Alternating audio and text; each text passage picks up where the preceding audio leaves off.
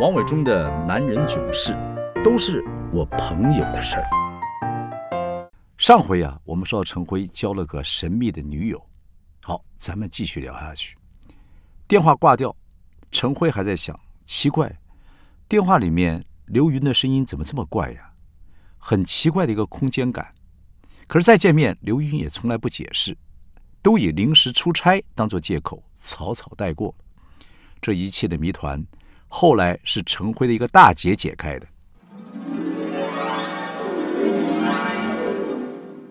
陈辉这个大姐在影视圈也待了二十多年，认识不少人。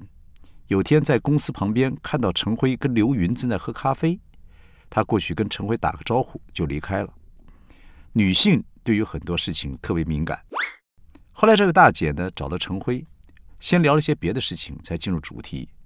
仔细盘问陈辉跟这女人在公司旁边喝咖啡这件事情，这大姐呢应该算是陈辉的一个老师，一路带着陈辉，觉得陈辉哎很有这个才华，也很聪明，也很有前途，而且陈辉也算单纯，他也看过陈辉的正牌女友，觉得这个女孩子跟陈辉非常好，特别来警告他，你不要劈腿哦，不要做伤害女朋友的事情哦。接着他忽然问起刘云的背景，一听到名字。大姐就挥手拍了一下陈辉肩膀，说：“啊，我想起来了。”大姐说：“好几年前有个朋友拜托我带一个女孩进演艺圈，就是她，刘云。我记得我那朋友说，刘云的爸爸是个大企业家，他还有个姐姐是以前主播，后来嫁入豪门就不播了。”陈辉说：“哦，难怪我觉得她像千金大小姐，但她都没说。”哎，前辈大姐说：“其实不是，我有次遇到这个主播，我问起她漂亮妹妹。”结果主播啊就猛翻白眼，说没有，我才没有妹妹。后来我才知道，两个姐妹不同妈，刘云的妈妈是小三，所以主播从来不认这个妹妹，压根儿瞧不起他们母女。陈辉说：“这样啊，难怪他不说。”大姐告诉陈辉说：“刘云的爸爸的确是个企业大亨，可是后来死了，大老婆一家跟亲戚都不认账，给他们母女一笔钱，就再也不理他们了，逼得刘云的妈妈。”必须开个小酒吧来营生。陈辉说：“可他看起来像个富家千金哎，还出国留学。那是店里面有客人心疼他母女俩，出了笔钱投资刘云的妈妈做生意，又资助刘云出国，支付东京语言学校的学费跟生活费。因此刘云都喊他芭比。我有个朋友拜托我跟他谈谈，那次他妈妈也来了，他妈妈长得还还蛮漂亮的。”我是觉得这个女孩子条件不错，漂亮，还懂日文，眼睛笑嘻嘻的，应该很有观众缘。陈辉急了，问：“这是多久以前的事情？”大姐说：“好久喽，那时候应该是刚刚选完 S.H.E 没有多久，大家都在找女生，大概八年前吧。不过她好像二十岁上下，若她才十八岁，我就真签她了。二十就要考虑了，训练两年，再闯两年，一转眼二十五了，训练成本能不能收回来都是问题。”而且这个年纪女生很不稳定，因为一谈恋爱就毁了。过了不久，居中介绍的朋友又告诉大姐说不用烦心了，因为刘云的妈妈说演艺圈变动太大，暂时不考虑了。大姐旁敲侧击才知道刘云交了个有钱的男朋友，听说比她大很多岁，而且还有老婆，可是答应给刘云妈妈一笔安家费。陈辉听到这边的时候，觉得脑袋瓜嘣。跟苏菲瑞爆炸一样啊！这次不是砰砰的了，砰，整个爆炸了，嗡嗡作响。刘云的世界跟陈辉想象的完全不一样。刘云不是富家女，而是她不知道怎么定义刘云跟这个有钱已婚男友的关系。二十岁到现在二十八岁，陈辉忽然觉得很头痛。难怪刘云从来不跟他讨论未来会怎么样，也从来没有要他承诺任何事情。因为刘云知道自己的未来跟陈辉无关呐。后来陈辉又跟刘云见面了，刘云刚结束一趟所谓的出差，喜滋滋的拿出一个盒子送给陈辉。陈辉打开，是一只手表，上面有很多指针与数字，啊，可以看到日期、星期、时间，应该很贵。陈辉心中百感交集，他实在藏不住话了，直截了当就问刘云。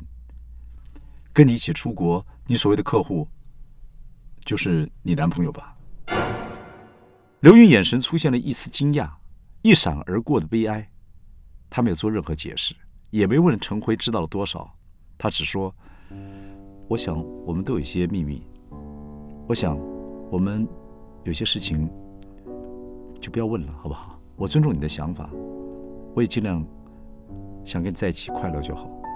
如果你改变了想法，我也接受。但是我心中男朋友，男朋友就是你。”陈辉想起这一年的交往，他们过了一个冬天，一个夏天。有刘云在，就像有满天的彩霞一样。可这样关系可以持续吗？还有他自己的女友怎么办呢？两人各自冷静了一阵子。后来刘云又打电话给他，他一听到刘云的声音，身体立刻滋生一种无比的快乐，一种无法抵抗的开心。他又答应了刘云。这天，刘云出现在他家门口，看起来有点奇怪，眼神里面像一只受伤的小鹿。充满了惊惧不安，这个眼神让陈辉心疼极了，一把就把刘云搂在怀里，告诉他说：“没关系，没关系。”此后两个人还是继续交往，只是他知道刘云有一个固定的男朋友，刘云也知道他有女友，这种双重不伦是人间关系里面最稳固的一种偷情的关系。他就这样子跟刘云又相处了将近一年，这一年之中起起伏伏。陈辉说：“他觉得这段日子脑袋瓜都是昏的，脚踏不到地上的感觉。一方面，他很迷恋刘云，但是他女朋友的确是一个很棒女孩。这四角关系让他有点吃不消。刘云有一次跟他一起出国洗温泉，这场旅程感受很美好，两个人真的动念要在一起了。陈辉说：我们那时候还一起租了个房子，一起去看家具，买居家用品，真的像要过新生活的小夫妻。”刘云还告诉我他会离开那个人，但他没有逼我。可是我知道，是时候该在两个女人之间做个决定了。但这个房子两个人租了半年，却只住了两次。我说怎么啦？陈辉说，真的有一个两个人固定的地方，那个魔力忽然就消失了。我也说不太清楚，但是它带来那种吸引力，忽然就变成了，变成了我的责任，就变成了一点负担，你知道吗，老哥？我当然会想，为了要怎么样负担他，怎么样负担他的全家。我听他分析完之后，哈哈大笑，哈哈小子，你知道了啊？偷啊，是很刺激的。结果偷啊，到了后来，变成了好像开个小杂货店在卖东西啊，那就无聊了，懂了吧？小子啊，要负担了你就开始怕了吧？陈辉说，后来呀，我们两个就渐渐淡了，也不约了。半年之后，他告诉我房子退了，我也没约他，他也没约我。没多久，我就听到别人说那个男朋友跟他宴客了。不过这个男人根本都还没有离婚。我说：“小子，这是他的选择，他在你跟那个男人之间，他做了选择。他为什么做这个选择呢？只有他自己知道。啊，对他是幸福不幸福，跟你没关系了。”陈辉说：“是啊。”我觉得他让我有了一些体悟吧，又有了一些体会就是了。我说什么体会？陈辉说，当一件事情太刺激，刺激到我心脏每天蹦蹦跳、坐立难安的时候，我就反而要仔细的想一想，这是对的吗？这个游戏我玩得起吗？哎，我是宜兰来的一个穷小子哎。我说哟，不错，陈辉，会开始想了啊，会用上面这个脑袋瓜想了啊，不是用下半身思考了。大哥，你不要求我了嘛。然后陈辉说：“其实，大哥，我不瞒你，最近他有一次打电话给我，我看到来电人的名字，我又觉得心痒痒的。我说：‘哎呦，他还敢呢？’那他说什么？陈辉说：‘他问我有空吗？’我忍不住就说：‘什么事儿？’就他说：‘什么事都可以，我先做什么都可以了。’我听了可急了，我说：‘哎呦哎呦，那那那你你你接着他说什么？小子？’陈威叹口气说。我当然很兴奋呢，我就血压都高起来了。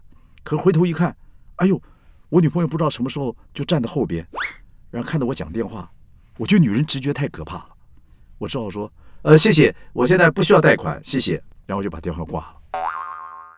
我说：“然后呢？”陈威说：“从此以后再没有电话了。”然后陈辉呀就吸了一口气，叹了一口气，唉。陈辉这个害身呐，有一点点怀念，但是又有一点点脱离混乱的感觉。哎，这个害生呐，非常特别。不过老实说起来，那段时期我知道陈辉做电视节目或做一些影视工作，那个内容啊，真是烂到看不下去了。简单来说，他是魂不守舍。而且我最后告诉了陈辉一件事情：算了吧，这样女孩子你罩不住啊，懂了吗？这些事都是我朋友陈辉的事，都不是我的事。陈辉啊，罩不住啊，啊，罩住太累了，太累了。